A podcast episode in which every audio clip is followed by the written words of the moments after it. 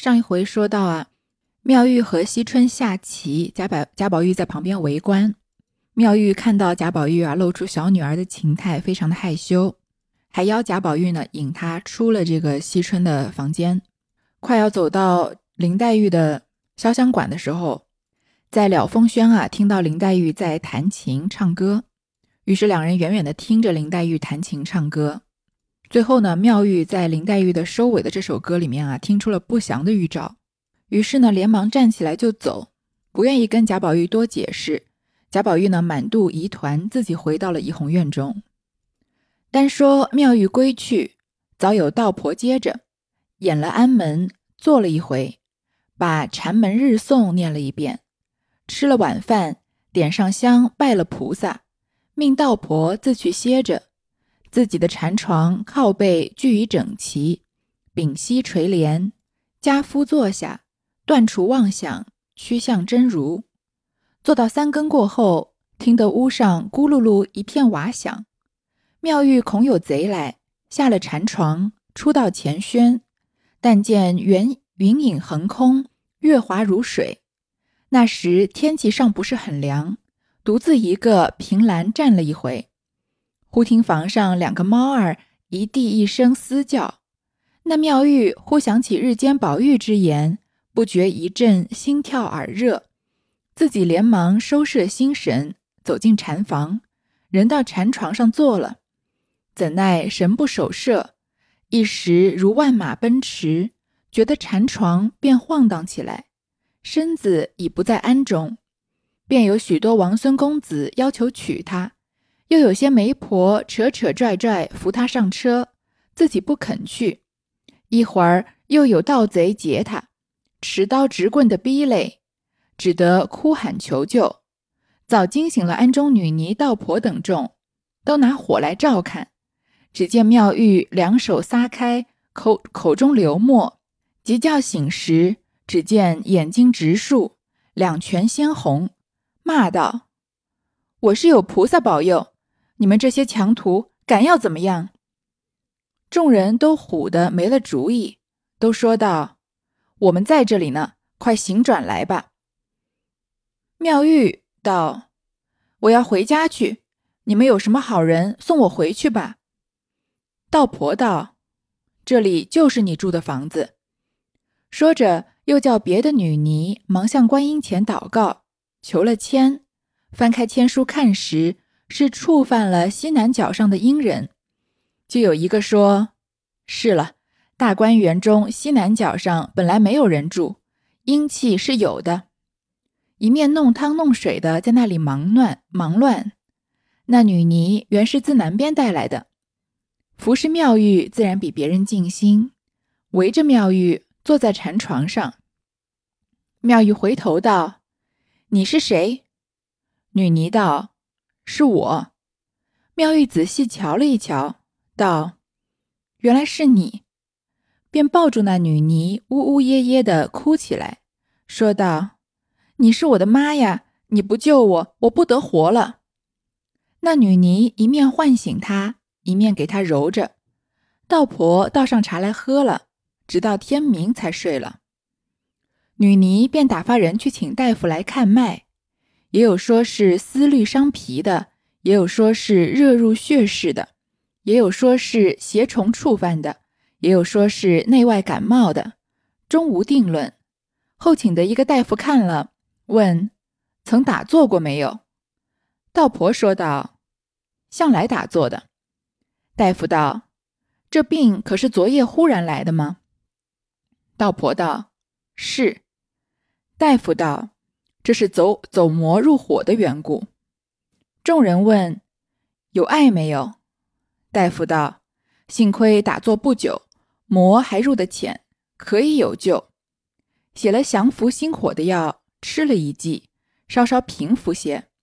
外面那些油头浪子听见了，便造许多谣言，说这样年纪哪里忍得住？况且又是很风流的人品，很乖觉的性灵。”以后不知飞在谁手里，便宜谁去呢？过了几日，妙玉病虽略好，神思未复，终有些恍惚。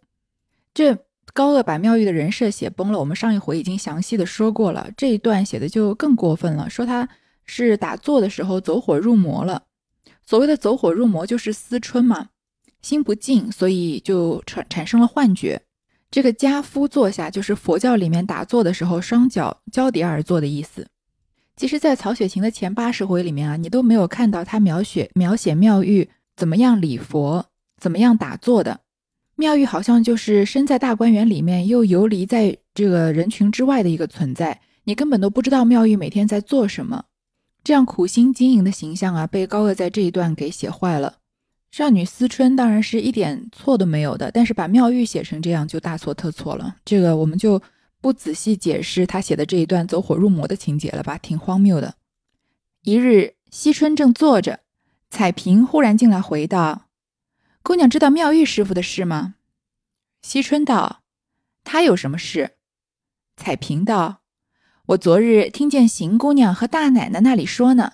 她自从那日和姑娘下棋回去，夜间忽然中了邪，嘴里乱嚷说强盗来抢他来了，到如今还没好。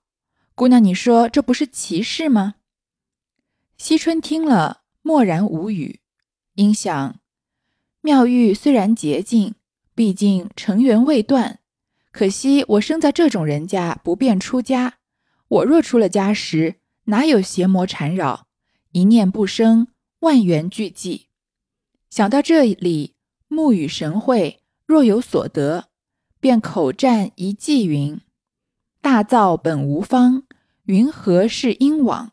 既从空中来，应向空中去。”战毕。即命丫头焚香，自己静坐了一回，又翻开那棋谱来，把孔融、王基辛等所著看了几篇，内中荷叶包蟹式、黄莺搏兔式都不出奇，三十六局杀角式一时也难会难记，独看到八龙走马，觉得甚有意思，正在那里坐想，只听见外面一个人走进院来，连叫彩萍。未知是谁，下回分解。这惜春的小丫头彩萍啊，回来跟惜春汇报妙玉发生的事情。惜春听了呢，就非常的有感触。他就想啊，妙玉虽然是个出家人，但是她尘缘未断。可惜我这种人呢，不方便出家。如果有一天我出家，那一定是彻底的六根清净，万缘俱寂，绝对不会像妙玉这样坐禅的时候还走火入魔，心存杂念的。高鹗这个人啊，他埋伏笔啊，就还蛮可爱的。那埋的都特别的明显。如果你说像曹雪芹所埋的这个惜春将来要出家的伏笔有哪些呢？比如说他跟个小姑子在玩的时候，那时候年纪还小，就笑着说啊，我跟他开玩笑说我要剃了头跟他一起做姑子去。或者是他们在猜灯谜的时候，妙呃惜春出的那个灯谜是佛前海灯的谜底，这些都是暗暗的伏笔。如果曹雪芹在后面把它揭开的时候啊，你再回头看，才觉得啊，原来他在这么前面就已经所谓的草蛇灰线已经铺垫的这么完整了。但是高鹗不一样，他一方面呢，他是个优秀的读者，他读得出后面这些人大部分人的情感上面的结局和人生的结局，写的大部分结局方面都是大差不差的。但是另一方面呢，他又不是真的懂这些人物，所以他写崩了贾云，写崩小红，又写崩了妙玉嘛。还有一点呢，就是他不太擅长这埋线和前后呼应，他的前后呼应啊，都是那种非常直接的，就直接放在你面前。你现在看到呃，惜春这样想这一段，谁会想不到惜春后来真的要出家呢？于是妙玉呃，这惜春想到这里啊，目与神会，就想口中啊站出了一偈，这个偈就是佛教的一种文体嘛，说过不少次了。大造本无方，云何是因往？就是神力创造万物啊，本来是无迹可寻的。什么是应该留恋的呢？既从空中来，应向空中去。禅宗的答问中有啊，从来处来向去处去的讥讽语。这两句呢是套着两句的讥讽，就说人，呃，人的生来啊，既是从空到有，那么他们也应该向空门去寻求归宿。这是说啊，惜春能领悟万万境归空的禅理。暗示啊，他和佛门结有宿缘这样的一个情节。我们想想，如果我们读前八十回啊，看到惜春的这个状态，我们大概能猜到，他出家并不是因为他真的跟佛家有缘。不管是他开玩笑的时候说要剃头子做姑子去，还是他猜灯谜的时候说这个佛前海灯，他跟佛的缘啊，都是跟尘世分成非常分不开的。而且之前惜春的这个性格，他完全不帮自己的丫鬟说话，二话不说把他们打发走。我们也看出啊，这惜春没有这种慈悲为怀的佛家人的性格，所以他要去遁入空门，绝对是因为遁入空门这件事情对他来说是有利的。这就是我们刚刚说的，这高鹗猜到了每个人物的结局，但他猜不到这些人是怎么走向那个结局的。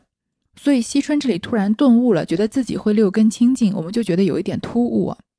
过了一会儿呢，就说惜春啊，自己又看了看棋谱，看着看着呢，外面有一个人走进来，在外面叫彩屏。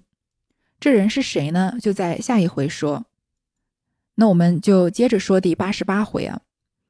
博廷欢、宝玉赞孤儿，郑家法、贾珍编汉谱。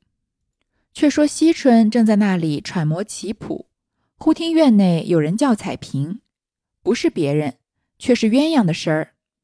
彩屏出去，同着鸳鸯进来，那鸳鸯却带着一个小丫头，提了一个小黄绢包儿。惜春笑问道：“什么事？”鸳鸯道：“老太太因明年八十一岁，是个暗九，许下一场九昼夜的功德，发心要写三千六百五十零一部《金刚经》，这已发出外面人写了，但是俗说。”《金刚经》就像那道家的符壳，心经才算是符胆，故此《金刚经》内必要插着心经，更有功德。老太太因心经是更要紧的，观自在又是女菩萨，所以要几个亲丁奶奶姑娘们写上三百六十五部，如此又虔诚又洁净。咱们家中除了二奶奶，头一宗他当家没有空。二宗他也写不上来，其余会写字的，不论写得多少，连东府甄大奶奶、姨娘们都分了去。本家里头字不用说。惜春听了，点头道：“别的我做不来，若要写经，我最信心的。你搁下喝茶吧。”鸳鸯才将那小包儿搁在桌上，同惜春坐下。彩萍倒了一盅茶来。惜春笑问道：“你写不写？”鸳鸯道：“姑娘又说笑话了。那几年还好，这三四年来，姑娘见我还拿了拿笔儿吗？”惜春道：“这却是有功德的。”鸳鸯道：“我也有一件事，向来服侍老太太安歇后，自己念上米佛，已经念了三年多了。我把这个米，我把这个米收好。”等老太太做功德的时候，我将它衬在里头供佛施食，也是我一点诚心。惜春道：“这样说来，老太太做了观音，你就是龙女了。”鸳鸯道：“哪里跟得上这个份儿？却是除了老太太，别的也服侍不来，不晓得前世什么缘分。”说着要走，叫小丫头把小小绢包打开，拿出来道。这是素纸一扎，是写心经的。又拿起一子藏香，道：“这是写经时点着写的。”惜春都答应了。这前面不是说惜春在看棋谱的时候，有人在外面叫彩屏吗？原来啊是鸳鸯来了，就说啊老太太明年八十一岁，是个暗九。古代人认为啊九是个至阳之数，所以逢九就是个难关。十八岁、二十七岁，特别是五十四岁、六十三岁、七十二岁这样九的倍数，被称为暗九。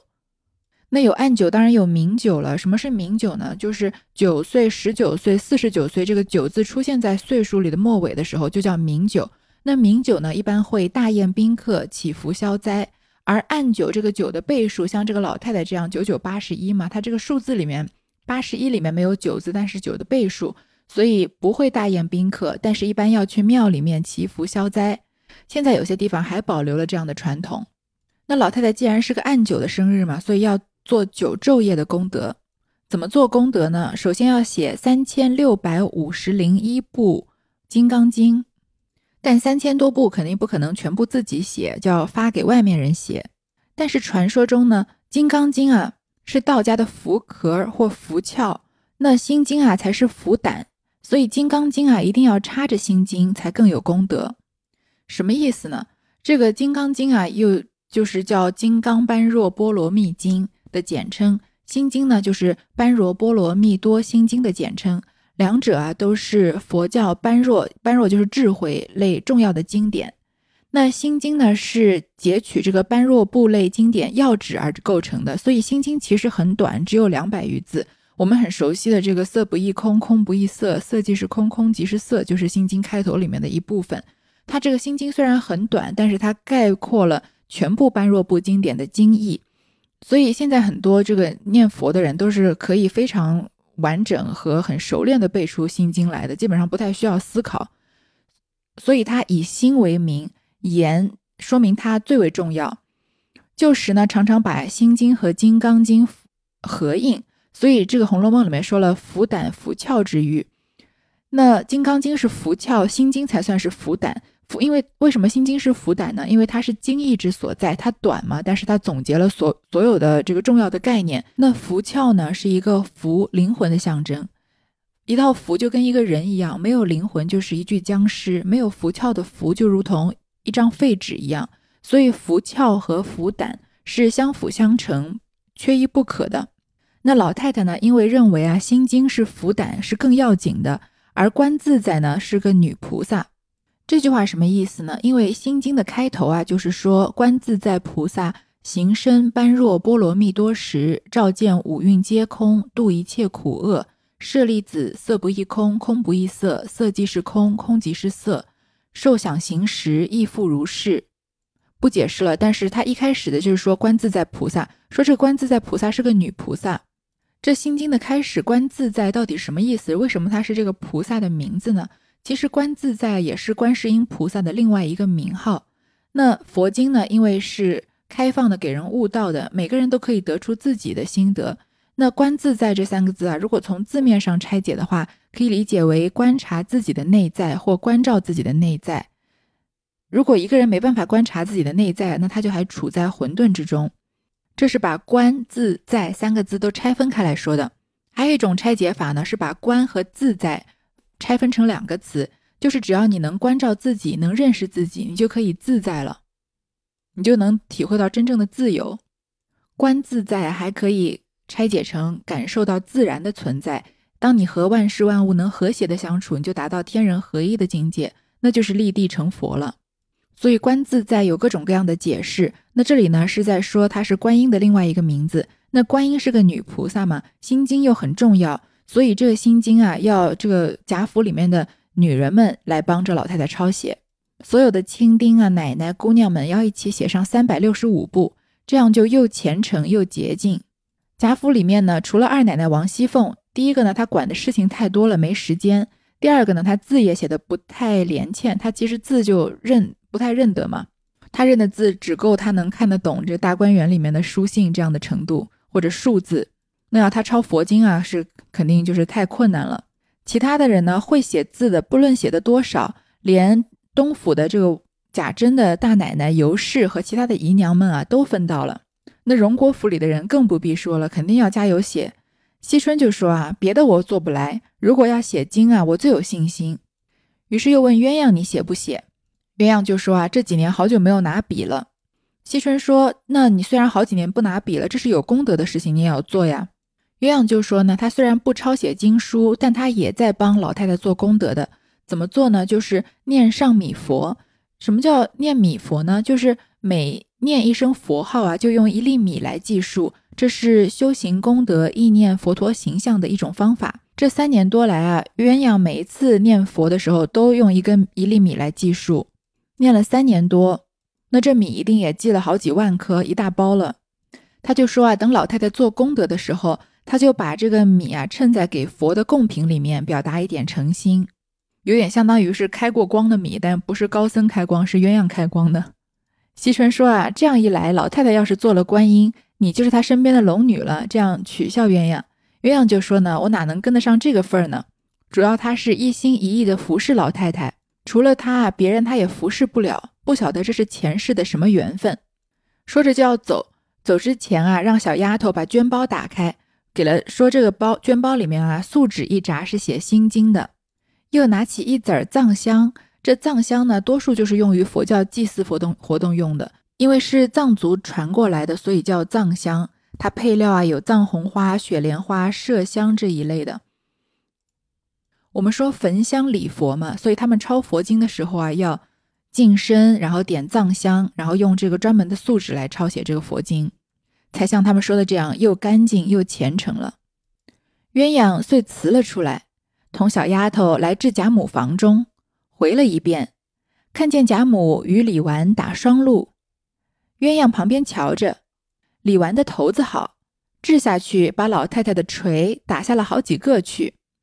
鸳鸯抿着嘴儿笑，忽见宝玉进来，手中提了两个细篾丝的小笼子，笼内笼内有几个蝈蝈，说道：“我听说老太太夜里睡不着，我给老太太留下解解闷。”贾母笑道：“你别瞅着你老子不在家，你只管淘气。”宝玉笑道：“我没有淘气。”贾母道：“你没淘气，不在学房里念书，为什么又弄这个东西呢？”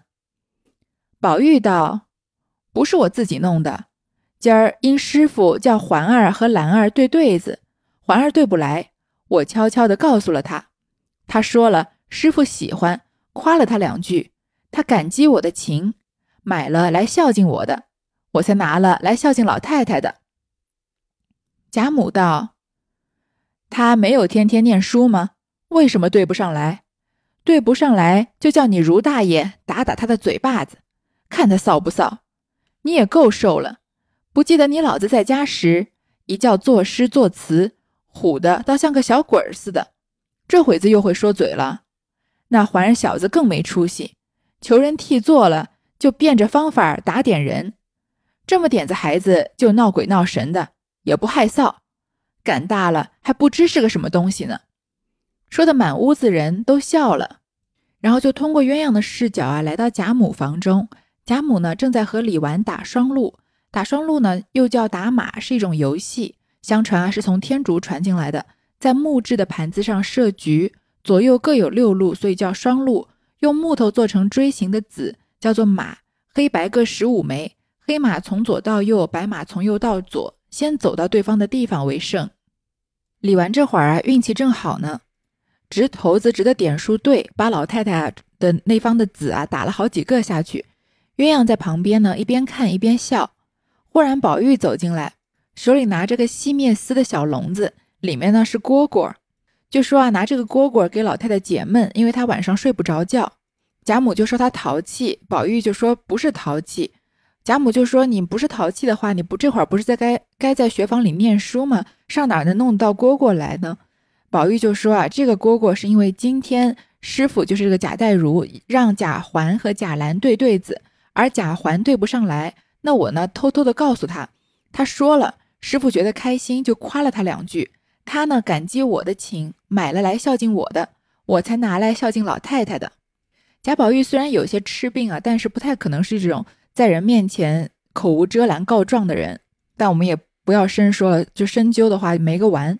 贾母就很气这个贾兰，呃，贾环恨铁不成钢，说为什么贾环没有好好念书，没有好好念书就应该受罚？为什么你要在下面偷偷的提点他？你呢？贾政考你的时候，你什么也不会，这会儿你又会了吗？说贾环更是没出息，求人替做了，就还变着方法打点别人，这种事情是这个成年人才做的，小孩子做这么闹鬼闹神的，不害臊吗？长大了不知道能成为什么样的人。满屋子的人呢都笑了。那贾母说的不是笑话，可能是气话，但是满屋子的人可能除了笑，也没有别的反应好做吧。贾母又问道：“懒小子呢？”坐上来了没有？这该环儿替他了。他又比他小了，是不是？宝玉笑道：“他倒没有，却是自己对的。”贾母道：“我不信，不然就也是你闹了鬼了。如今你还了得？羊群里跑出骆驼来了，就指你大，你又会做文章了。”宝玉笑道：“实在是他做的，师傅还夸他明儿一定有大出息呢。老太太不信。”就打发人叫了他亲自试试，老太太就知道了。贾母道：“果然这么着，我才喜欢。我不过怕你撒谎。既是他做的，这孩子明儿大概还有一点出息。因看着李纨，又想起贾珠来，这也不枉你大哥哥死了，你大嫂子拉扯他一场，日后也替你大哥哥顶门撞户。说到这里，不禁流下泪来。李纨听了这话，却也动心，只是贾母已经伤心，自己连忙忍住泪，笑劝道。这是老祖宗的余德，我们托着老祖宗的福罢了。只要他应得了老祖宗的话，这就是我们的造化了。老祖宗看着也喜欢，怎么倒伤起心来呢？因又回头向宝玉道：“宝叔叔，明儿别这么夸他，他多大孩子，知道什么？你不过是爱惜他的意思，他哪里懂得？一来二去，眼大心肥，哪里还能够长进呢？”贾母道：“你嫂子这也说的是，就指他还太小呢，也别逼写紧了他。小孩胆小，一时逼急了，弄出点子毛病来，书倒念不成，把你的功夫都白糟蹋了。”贾母说到这里，李纨却忍不住扑簌簌掉下泪来，连忙擦了。说完贾环呢，那贾母其实更关心的是贾兰怎么样。那贾宝玉就打包票啊，说贾兰对的是自己对上的。这里呢，就说贾兰怎么样读书，可能是有前途这样的话。那贾母又提到了死去的贾珠，人人引起了这个李纨的一阵伤心。只见贾环、贾兰也都进来给贾母请了安。贾兰又见过他母亲，然后过来在贾母旁边侍立。贾母道：“我刚才听见你叔叔说你对的好对子。”师傅夸你来着，贾兰也不言语，只管抿着嘴儿笑。鸳鸯过来说道：“请示老太太，晚饭伺候下了。”贾母道：“请你姨太太去吧。”琥珀接着便叫人去王夫人那边请薛姨妈。这里宝玉、贾环退出，素云和丫小丫头们过来把双鹿收起。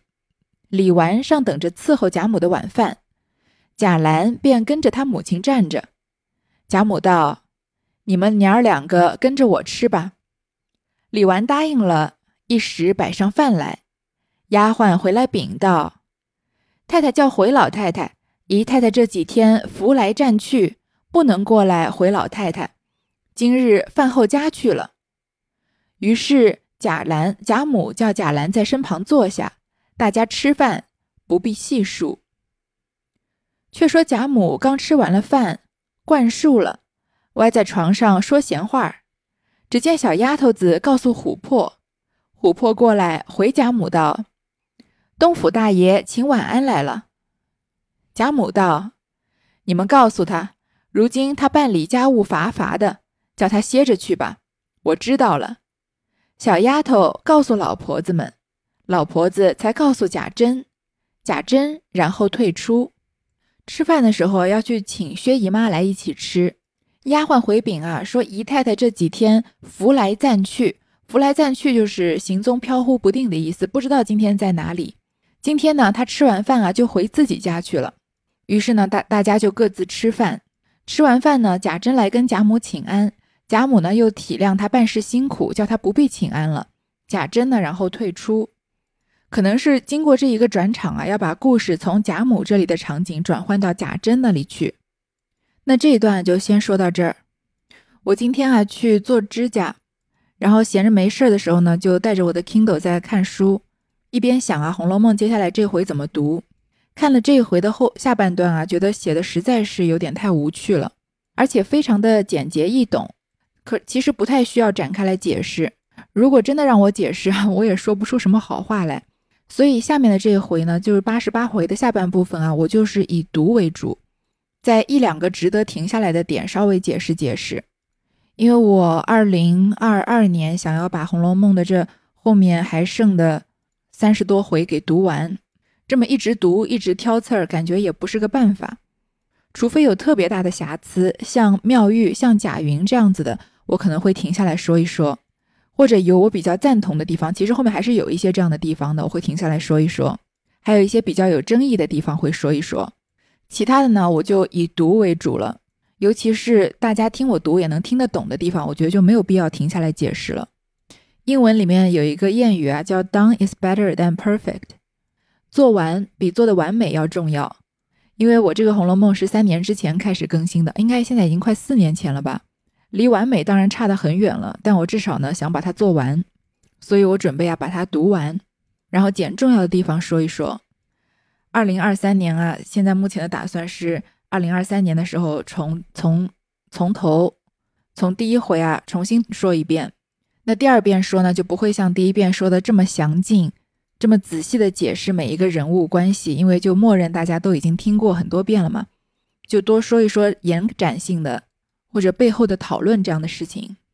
好，那今天就先说到这儿。